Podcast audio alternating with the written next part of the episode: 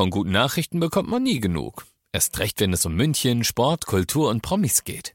Lesen Sie selbst gute Nachrichten. Heute in der Abendzeitung und auf abendzeitung.de. Abendzeitung. Die ist gut. 95.5 Charivari, das München Briefing, Münchens erster Nachrichtenpodcast. Mit Alexander Eisenreich und diesen Themen. München bekommt eine neue Fußgängerzone und neue Radwege und es gibt neue Fahndungsfotos im Fall des Münchner Radl-Rambos. Herzlich willkommen zu einer neuen Ausgabe. Dieser Nachrichtenpodcast informiert euch täglich über alles, was ihr aus München wissen müsst. Jeden Tag gibt's zum Feierabend in fünf Minuten alles Wichtige aus unserer Stadt, jederzeit als Podcast und jetzt um 17 und um 18 Uhr im Radio. Im Münchner Stadtrat gab es heute zwei spannende Themen. Als erstes ging es um ein neues Stück Fußgängerzone. Es wurde beschlossen, dass die Dienerstraße beim Dallmayr autofrei werden soll. Richtig zur Fußgängerzone umbauen kann man sie aber noch nicht, Charivari München Reporter Oliver Luxemburger, oder? Richtig, man kann sie erst dann pflastern, wenn die Bauarbeiten für die zweite S-Bahn-Stammstrecke am Marienhof abgeschlossen sind und das soll leider noch acht Jahre dauern. In dieser Zeit muss die Fahrbahn halt immer wieder aufgerissen werden und es herrscht auch Bau Baustellenverkehr und auch die Zufahrt zum Rathaus, die bleibt für Radfahrer weiterhin möglich, denn im Innenhof und an der Landschaftsstraße gibt's ja Radelstellplätze. Auch der Lieferverkehr, der Taxistand und die Behindertenparkplätze, die bleiben erstmal bestehen. Also obwohl die Dienerstraße dann offiziell Fußgängerzone ist, geht's da noch ziemlich zu. Sie gehört erstmal nicht allein den Fußgängern. Hm. Der Stadtrat hat heute auch noch die sogenannten Pop-up-Fahrradspuren genehmigt. Erstmal bis zum Herbst dürfen dann auf fünf großen Münchner Straßen testweise Fahrradfahrer Radfahrer auf Fahrspuren fahren, die für Autos gesperrt werden. Welche Straßen werden das denn sein? Ja, das sind die Rosenheimer, die zwei Brücken, die Elisen, Theresien und Gabelsberger Straße. Und dort soll jeweils eine komplette Autospur für die Radfahrer reserviert werden. Das soll auch helfen, dass man auf den Rad- und Fußwegen den Mindestabstand besser einhalten kann wegen Corona. Es werden erstmal Markierungen auf die Fahrbahn gepinselt. Bürgermeister Reiter betonte aber, dass es wirklich erstmal nur ein Versuch sein soll, also keine endgültige Lösung.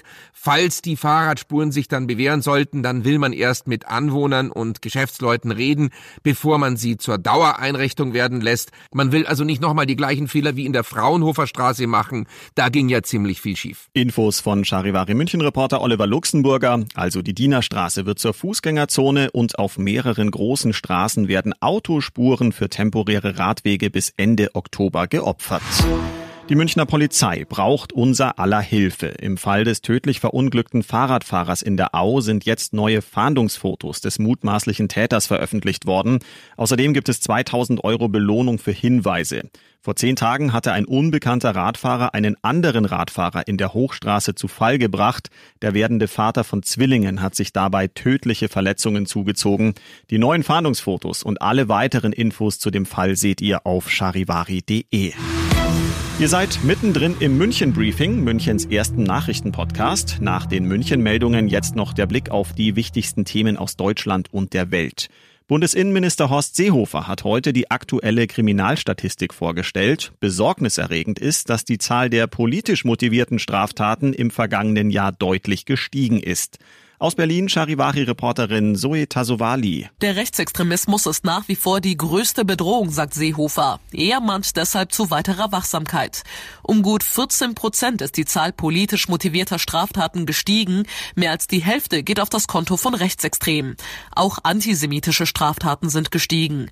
Taten wie der Mord am Kasseler Regierungspräsidenten Walter Lübcke oder der Anschlag auf die Synagoge von Halle haben viele Menschen erschüttert. Bundesinnenminister Seehofer hatte ja schon angekündigt, nicht in Zukunft noch härter gegen rechts vorgehen zu wollen. EU-Kommissionschefin Ursula von der Leyen will in der Corona-Krise 750 Milliarden Euro für die wirtschaftliche Erholung Europas mobilisieren.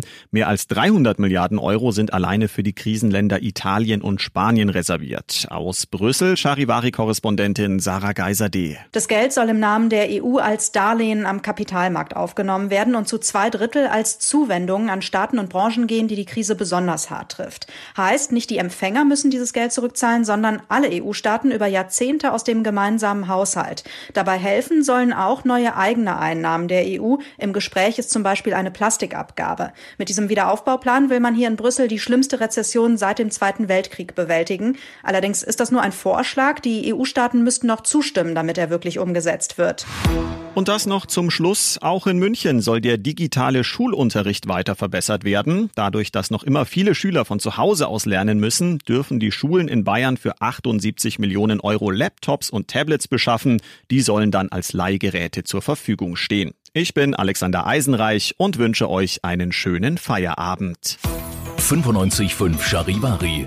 Wir sind München. Diesen Podcast jetzt abonnieren bei Spotify, iTunes, Alexa und charivari.de. Für das tägliche München-Update zum Feierabend. Ohne Stress. Jeden Tag auf euer Handy.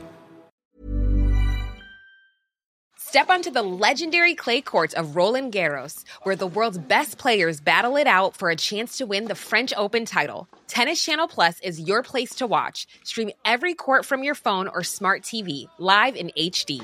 Don't miss a moment with daily live coverage and match replays on demand, beginning Monday, May 20th.